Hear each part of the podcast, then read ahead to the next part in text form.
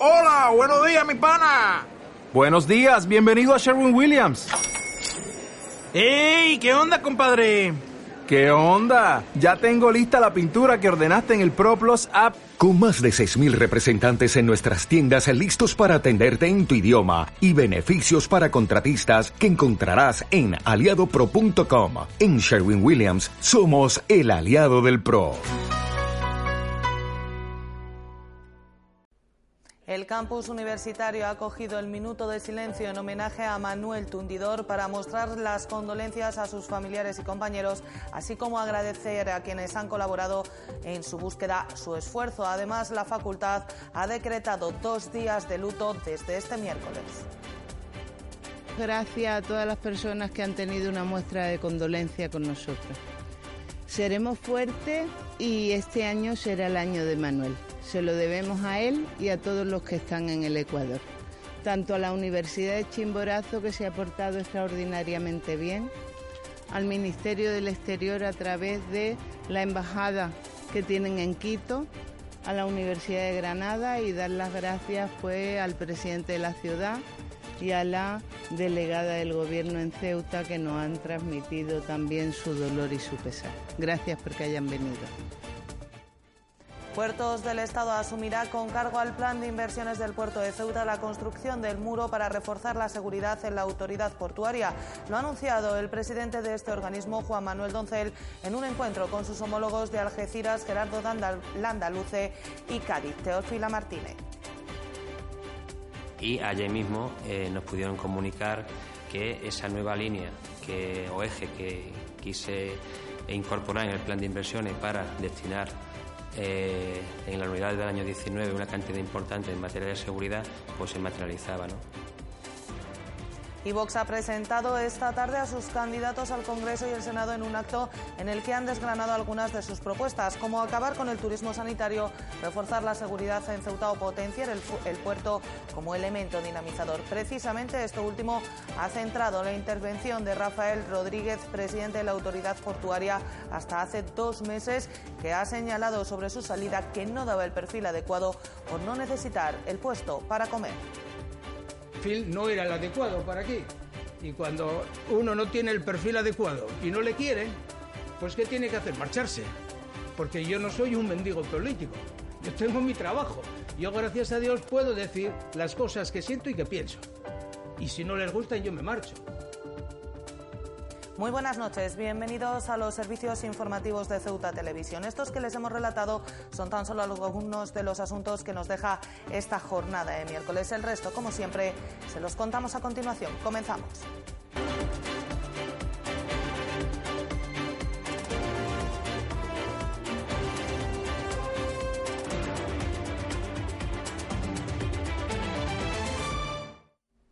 El campus universitario ha rendido un homenaje al fallecido Manuel Tuntidor mediante un minuto de silencio y una concentración en el edificio principal. El acto pretendía mostrar el agradecimiento a quienes han colaborado en su búsqueda y las condolencias tanto a sus compañeros como a su familia. Un acto en el que no se ha podido ocultar las emociones que han afectado enormemente a todos los presentes. El fallecimiento de Manuel Tundidor Lete, en Ecuador, el joven estudiante de enfermería que desapareció el pasado 5 de abril y cuyo cadáver fue encontrado este martes, ha provocado intensas reacciones en Ceuta, especialmente en el campus donde estudiaba. A la una de la tarde de este miércoles, el patio del edificio principal ha acogido una concentración en agradecimiento a quienes han colaborado en su búsqueda y para mostrar condolencias tanto a sus compañeros como a su familia. Un gran número de compañeros y profesores han acudido al acto, muy afectados por la pérdida. Gracias a todas las personas que han tenido una muestra de condolencia con nosotros. Seremos fuertes y este año será el año de Manuel. Se lo debemos a él y a todos los que están en el Ecuador.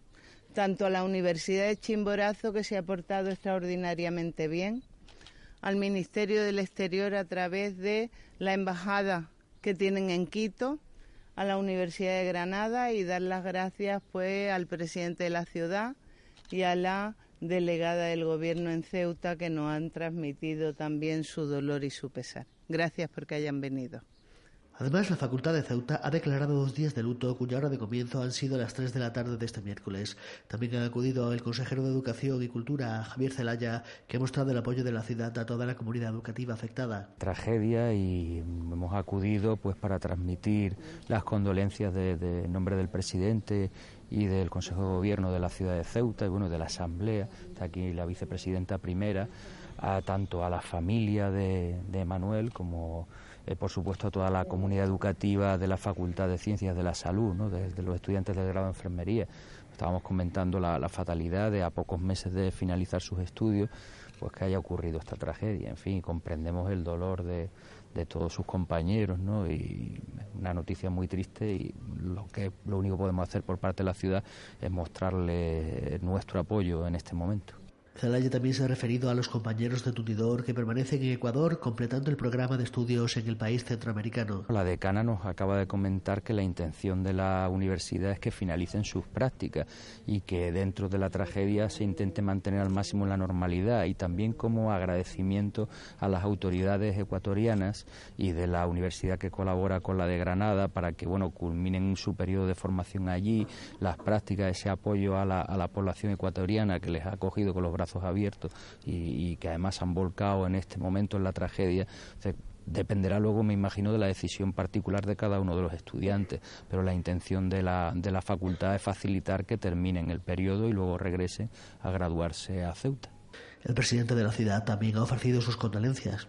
Quiero, en primer lugar, dejar constancia de, de nuestra condolencia de quienes estamos aquí y me atrevo a decir también que en nombre de todo el pueblo de Ceuta por el fallecimiento de Manuel, un chico que estaba, como todos ustedes saben, cursando los estudios de enfermería en nuestra ciudad y aprovecho este momento para manifestar, como digo, nuestra condolencia y para enviarle a la familia, a los amigos, a sus compañeros, a sus profesores nuestro más sentido pésame y toda nuestra solidaridad. Un duro golpe para todos los presentes el que ha supuesto esta tragedia que se ha llevado la vida de un joven de 31 años en un episodio que sin duda ha calado en el campus ceutí.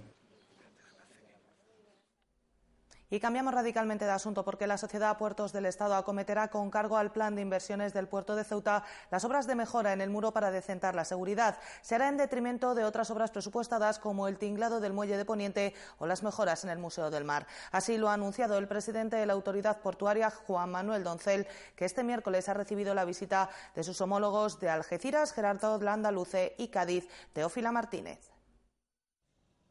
Finalmente será la Sociedad Puertos del Estado la que se haga cargo de la financiación de las obras de cerramiento del puerto con la que se pretende combatir la inseguridad en zona portuaria. Así lo ha anunciado el presidente de la Autoridad Portuaria de Ceuta, Juan Manuel Doncel, que ha desvelado que esto se llevará a cabo con cargo al plan de inversiones del puerto de Ceuta. Y ayer mismo eh, nos pudieron comunicar que esa nueva línea que, o eje que quise incorporar en el plan de inversiones para destinar eh, en la unidad del año 19 una cantidad importante en materia de seguridad, pues se materializaba. ¿no? Doncel ha explicado que se realizará esta obra en detrimento de otras infraestructuras previstas como el tinglado del muelle de Poniente o las mejoras en el Museo del Mar que tendrán que esperar. Respecto al compromiso financiero de la ciudad de asumir ese muro mediante protocolo, el propio presidente autonómico Juan Vivas matizó algunas cuestiones.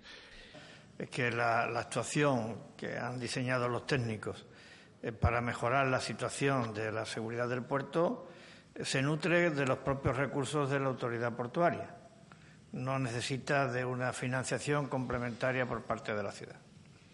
Y esto se ha hecho eh, modificando de una manera rápida, no la quiero calificar de genérica porque podría ser presuntos, pero de una manera rápida, el plan de inversiones de la autoridad portuaria. El anuncio se ha producido tras una reunión con los presidentes de los puertos de Algeciras, Gerardo Landaluce, y Cádiz, Teófila Martínez. Ambos se han desplazado a Ceuta para celebrar la primera de las reuniones que acordaron en un encuentro reciente con los presidentes portuarios de Andalucía y Melilla. El denominado Triángulo del Estrecho para crear sinergias entre los tres puertos, como dijo la ex alcaldesa gaditana. en este mundo global no se puede esperar a que le vengan uno a comprar, sino que hay que ir a, vender eh, y a y a atraer clientes para que su actividad se desarrolle dentro de nuestros puertos y, como no, también con José Manuel, que ha tenido eh, eh, mucha experiencia de carácter de gestión local y yo creo que los puertos no los debemos de seguir considerando, como los consideran algunos, como una especie de isla dentro del territorio donde están ubicados,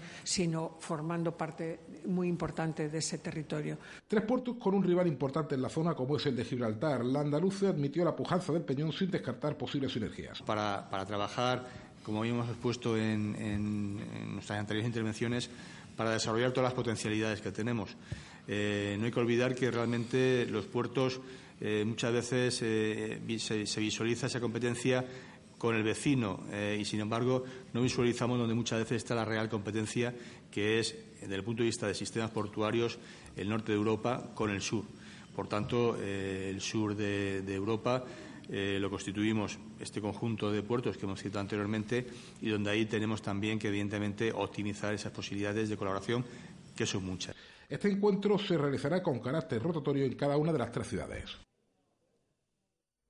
Los estrictos controles en el lado español de la frontera han vuelto a convertirse en protagonistas durante las últimas jornadas, unos días en los que la presión se ha incrementado en el lado marroquí ante la negativa de las autoridades españolas de permitir el acceso a la ciudad a quienes no contarán con la documentación pertinente en lo que se refiere al permiso de trabajo residencia. Además, en el lado español de la frontera ya está todo preparado para hacer el tránsito entre los dos países lo más fluido posible desde este mismo viernes, coincidiendo con el final del porteo hasta el día 21.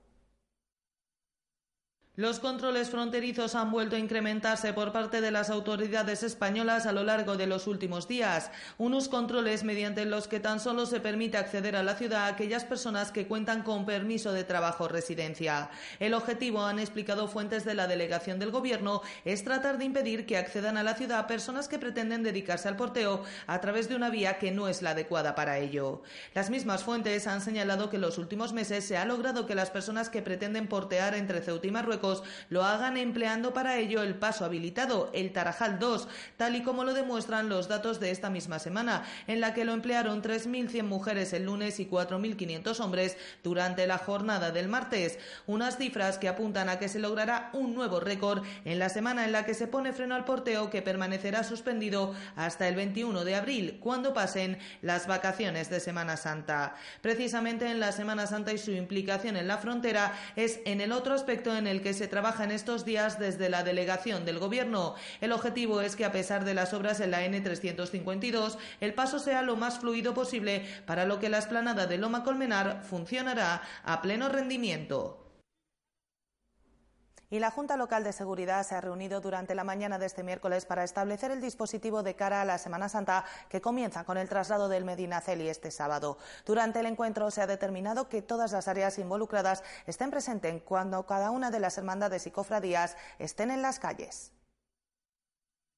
La Junta Local de Seguridad se ha reunido en la mañana de este miércoles para establecer y coordinar el dispositivo necesario de cara a la Semana Santa, que comienza este sábado con el traslado del Medinaceli. La principal novedad de este año es que ese dispositivo incluye cada día y mientras haya algún paso en la calle, la activación del CECOP, el Centro de Coordinación Operativo, que trabajará físicamente en la sala del Consejo de Gobierno de las dependencias de presidencia en el Palacio Autonómico, lugar que reúne las condiciones técnicas y tecnológicas necesarias para que pueda realizar su cometido.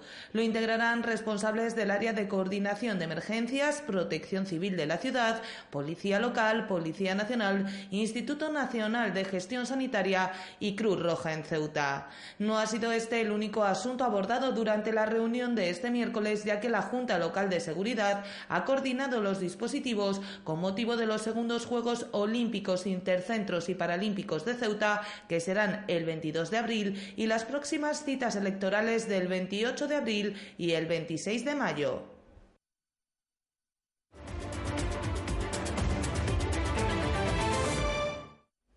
Uno de los detalles que más ha llamado la atención de la última encuesta del CIS es que el centro habilita tres pestañas para Ceuta, representando cada uno de los partidos con opciones de ganar en vez de las dos que venían siendo habituales. Ello hace prever que las de finales de abril puedan ser las elecciones más igualadas de la historia, precisamente desde las de hace 30 años. Si los vaticinios del Centro de Investigaciones Sociológicas, coincidentes en muchos aspectos con otros sondeos, terminan por cumplirse, la noche del 28 de abril puede ser de auténtico infarto. Por primera vez, tres opciones parten con la posibilidad real de obtener el escaño en Ceuta. Echando un vistazo al histórico hay que remontarse justo 30 años antes para encontrar el resultado más igualado de la historia. Apenas dos puntos y medio permitieron al PSOE conseguir la que hasta el momento es su última victoria electoral en Ceuta, un 37,7% de los votos frente al 34,2% de un Partido Popular que en esa convocatoria estrenaba siglas. Esa fue la victoria más ajustada, la más holgada fue la lograda en 2011 por los populares, sacando 46 puntos de diferencia, 66 frente al 20% al PSOE. Los socialistas han estado siempre entre las dos formaciones más votadas en generales en Ceuta, salvo en una ocasión, marzo de 2000, cuando el Grupo Independiente y Liberal era la segunda fuerza más votada en la ciudad autónoma con un 28,7% de los votos e insuficiente para hacer frente a un PP que obtuvo un 47,6%. Los populares llevan ganando en Ceuta ocho elecciones generales consecutivas desde 1993, rompiendo el récord que tenía el PSOE que contaba por victoria en las tres convocatorias celebradas en los 80. La legislatura constituyente y la primera tras la Constitución dieron el triunfo a la Unión de Centro Democrático. Precisamente en 1993 el diputado de Ceuta estaba por primera vez en la oposición, algo que ocurrió en 2004-2008 y en esta legislatura cuando el actual consejero andaluz de Hacienda, Juan Bravo, pasaba de ser diputado de gobierno a estar en la oposición por la moción de censura. Precisamente Bravo es el rostro en el que se personifican las dos últimas victorias electorales. El que más sumó con cinco triunfos fue el fallecido Francisco Antonio González para el PP, que junto a Francisco Márquez en 2011 y los mencionados triunfos de Bravo completan las ocho victorias populares. Por el PSOE fueron diputados Francisco Fraiz y Juan José León Molina, mientras que Antonio Domínguez y Francisco Olivencia representaron a Ceuta en la Cámara Baja en tiempos de la Unión de Centro Democráticos. Solo una mujer, que Chandira Mani, ha representado a Ceuta en el Congreso durante el mes de marzo. Chandira Mani es la segunda persona que accedió al escaño sin haber sido previamente candidata a Márquez. Lo hizo en 2010 tras la renuncia de González Pérez. Respecto al Senado, quien gana el Congreso ganan los dos senadores por Ceuta.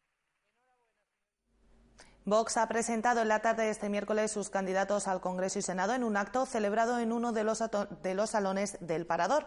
En el mismo, el aspirante al Congreso, Rafael Rodríguez, ha señalado que el mío no era el perfil adecuado para el puerto de Ceuta porque no lo necesito para comer. La candidata al Senado, Yolanda Merelo, ha pedido que se atienda a los españoles primero y se acabe con el turismo sanitario. Y José María Rodríguez ha advertido que lo que ocurra en Ceuta acabará sucediendo luego en toda España.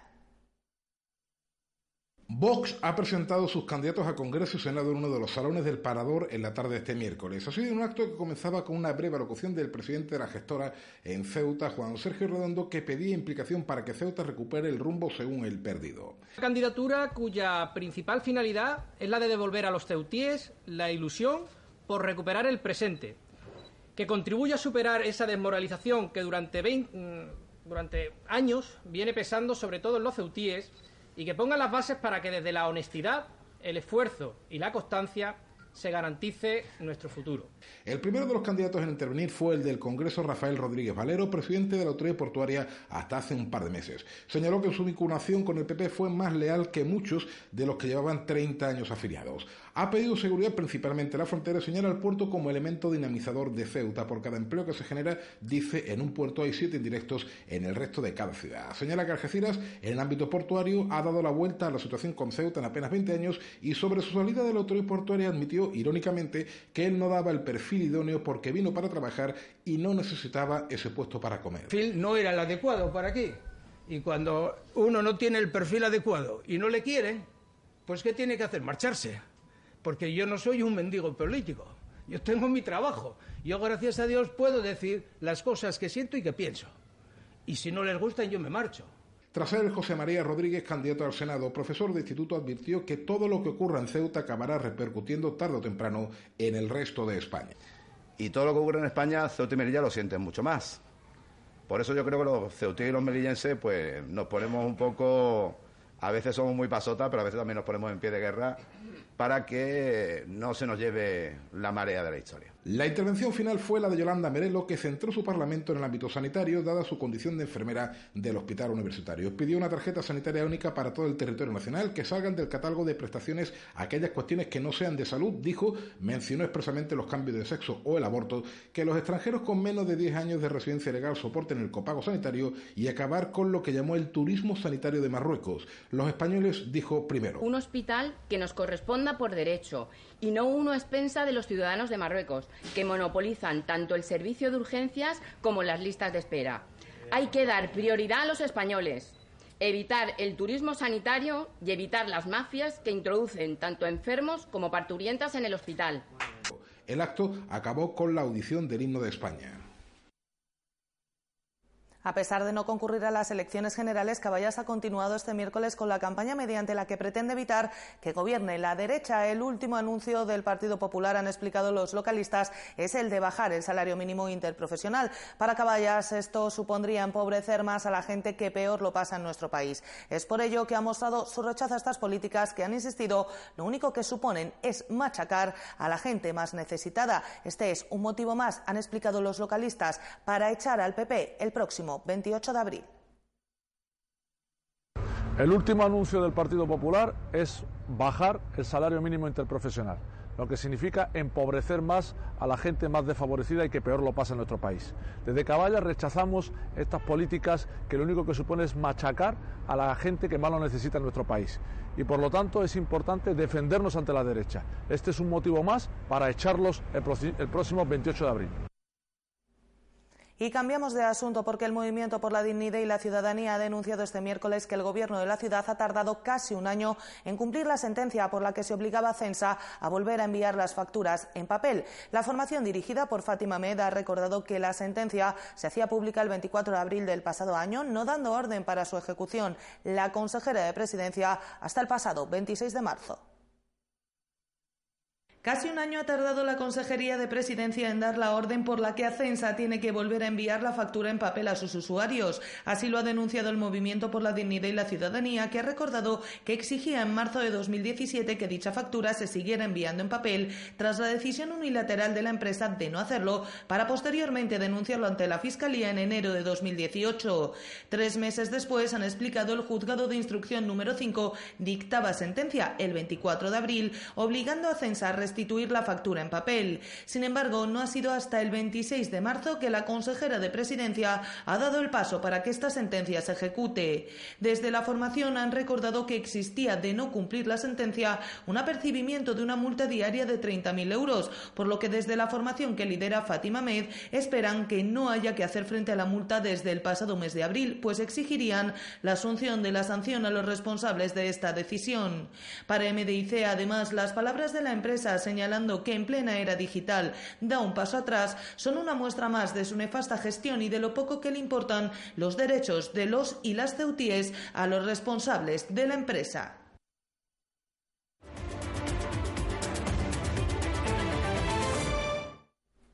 La Casa de la Juventud ofrece 57 plazas en campos de voluntariado cuyo plazo de inscripción ha comenzado este miércoles. Del total de plazas, 45 son en campos nacionales, dos en Francia y otras 10 en el que se desarrollará en Ceuta en agosto, que será la, la cuarta edición del Conoce Ceuta.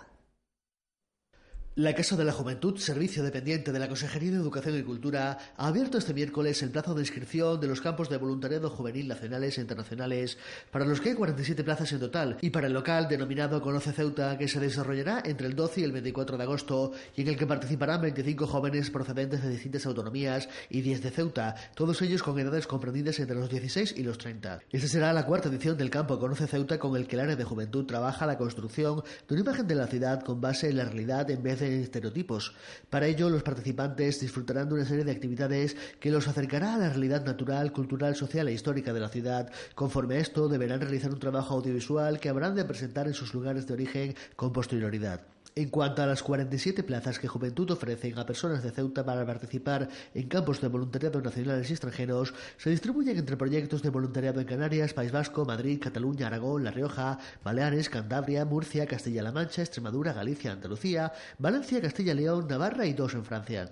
Los interesados en participar en los campos de voluntariado juvenil pueden encontrar la documentación a rellenar en la reserva de la Casa de la Juventud, que está en la calle de Teniente Olmo, y tendrán que pagar la cuota correspondiente que oscila entre los 90 y los 110 euros en el caso de nacionales y extranjeros y a 118 euros en el caso del campus de voluntariado local. El plazo de inscripciones se extiende hasta el 25 de mayo y si alguna plaza quedara libre, Juventud abriría una fase de repesca a partir del 29 de ese mismo mes. En los campos de voluntariado juvenil, un equipo de profesionales dinamiza el grupo, que desarrollará un proyecto solidario en beneficio de la comunidad, en la que esté a la par que disfruta de un programa de actividades que fomenta la convivencia, el respeto por el entorno mediante su conocimiento y el enriquecimiento cultural. Todo esto sin tener que pensar en el alojamiento y la alimentación, aspectos atendidos por la organización.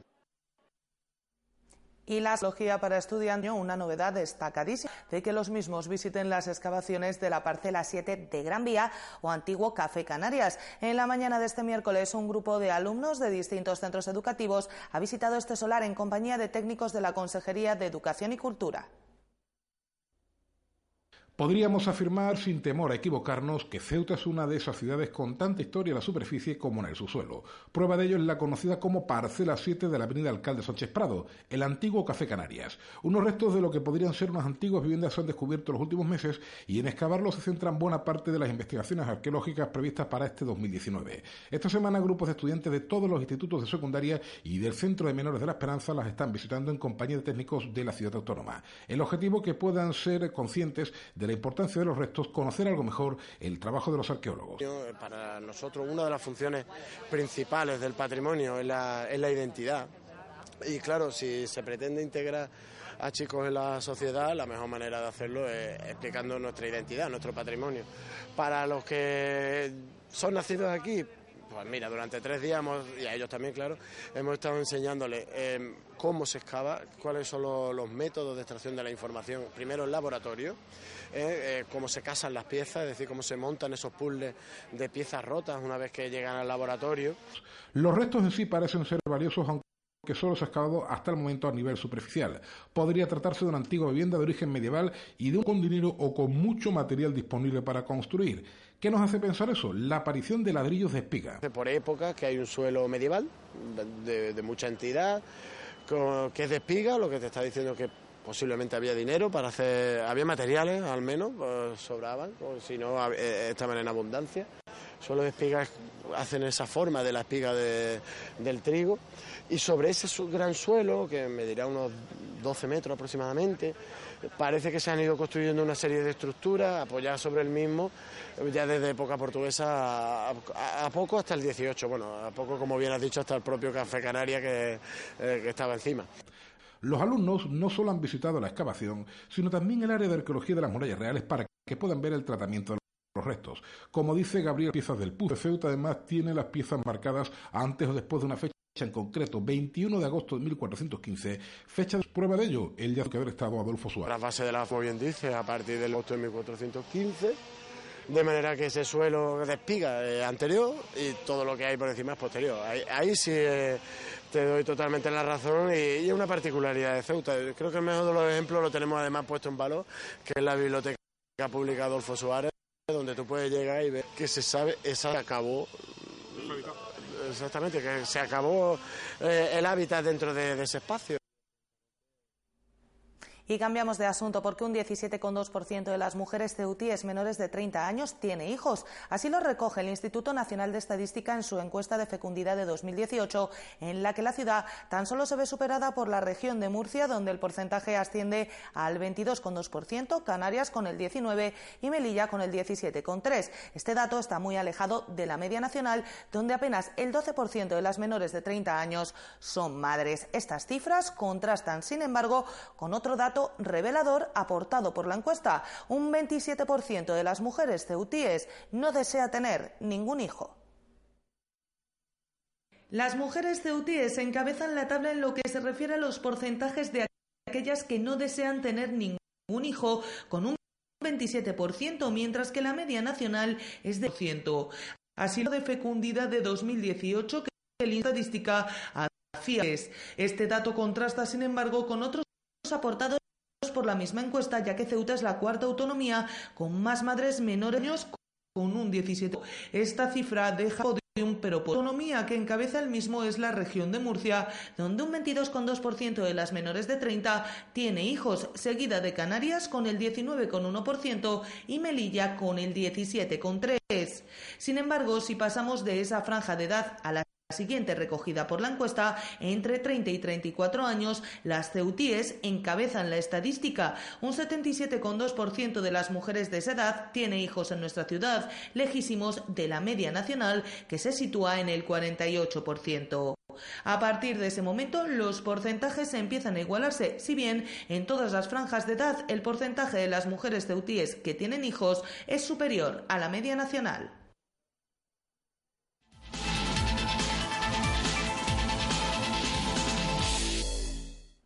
En el tiempo del deporte les contamos que la agrupación deportiva Ceuta Fútbol Club consiguió un valioso triunfo ante el Sevilla C la pasada jornada. Con esta victoria, los de Juan Ramón Martín suman la segunda en la ventaja ante esa playoff. Este proxitará el del Coria del Río. La agrupación de Fútbol Club consiguió ante el Sevilla C que le sitúa en el tercer lugar de la clasificación con caja con el quinto clasificado. Los caballas debían vencer en la primera de las seis finales que le quedaban de aquí a final de curso y lograron tres puntos vitales en la lucha por asegurarse la participación de Antonio Prieto fue sufrir los tres puntos rosano. Yo creo que ya cada partido es una final. Eh, ya queda una menos, quedan cinco, ¿no? Esta pues la hemos sacado adelante, tres puntos más y seguimos en playoff, ¿no? Que es lo importante. Sí, pero yo creo que aquí en esta categoría ningún rival fácil, ¿no? Y sobre todo un Sevilla que los niños corren mucho y, han sufrido hasta el final, ¿no? Y, hay partidos que toca sufrir, este, este partido pues ha tocado y muy bien, sobre todo hay que quedarse con los tres puntos que se quedan aquí.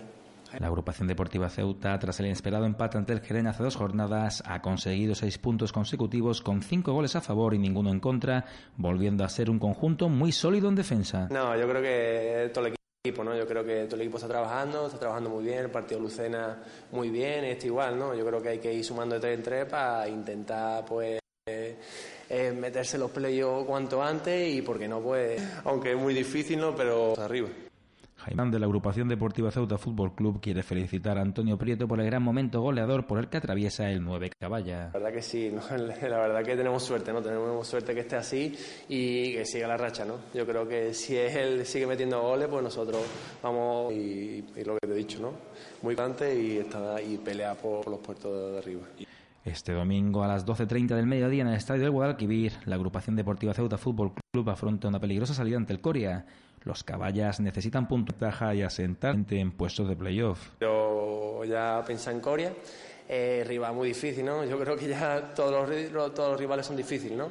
Y nada, igual, entrenar como toda la semana, entrenar fuerte y, intentar ganar allí. Los caballas esperan conseguir la tercera victoria consecutiva antes del descanso de Semana Santa. Y el jugador de la Sociedad Deportiva Unión África Ceutí y campeón de liga hace varias temporadas con el Pozo Murcia, Saúl Olmo, ha organizado para estas vacaciones escolares la segunda edición de su campus de fútbol sala. Casi un centenar de niños y niñas están disfrutando del fútbol sala bajo las órdenes del Internacional Español. Más de 50 niños y niñas están participando escolares en la segunda edición del campus de fútbol sala organizado por el jugador internacional Saúl Olmo que pertenece al primer equipo de la Sociedad Deportiva Unión África Saudí. El jugador muy satisfecho por la gran acogida que ha tenido. La verdad que como ya excelente, ¿no? Creo que esta de padre, madre, hijo ha sido fabulosa. Seguimos creciendo en un proyecto que bueno que llevamos a cabo desde el mes de diciembre y esperemos seguir seguir adelante. Durante todas las mañanas de estas vacaciones escolares de Semana Blanca, los más pequeños están disfrutando del fútbol sala con Saúl Olmo, el entrenador del juvenil José Ramón Ruiz Taconi y con compañeros del primer equipo como Nono y Mario Gallardo, entre otros colaboradores. Pues sí, la verdad que tenemos, tenemos la suerte también de contar con profesionales como Taconi. Esta mañana también nos hecho una mano Mario, compañero mío del Ceutí, allí estuvo Nono, Quintana. Bueno, no nos aburrimos porque tenemos niños para, para dar y para regalar. Sí, creo que, que la técnica es es la base de, cualquier deporte, de la nuestra de fútbol sala, creo que es lo primordial y es lo que intentamos inculcar a los niños desde edades tempranas. Evidentemente no podemos hacer milagros en, cinco días, este trabajo se debe realizar continuamente en, los diversos clubes que, los niños juegan y nada, y, llevarla a cabo diariamente. Saúl Olmo espera poder seguir realizando esta actividad la próxima temporada. Bueno, también dependerá si, si sigo el año que viene jugando aquí en el Ceutí. Espero seguir llevando el proyecto a cabo. En caso de que, de que no sea así, bueno, intentaremos también venir de vez en cuando a echar una visita. Los más pequeños están aprendiendo del fútbol sala con todo un internacional y campeón de liga con el Pozo Murcia, como es el actual jugador del Ceutí, Saúl Olmo.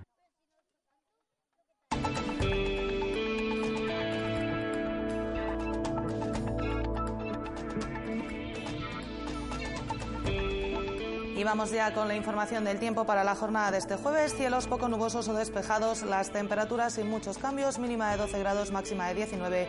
El viento soplará de poniente.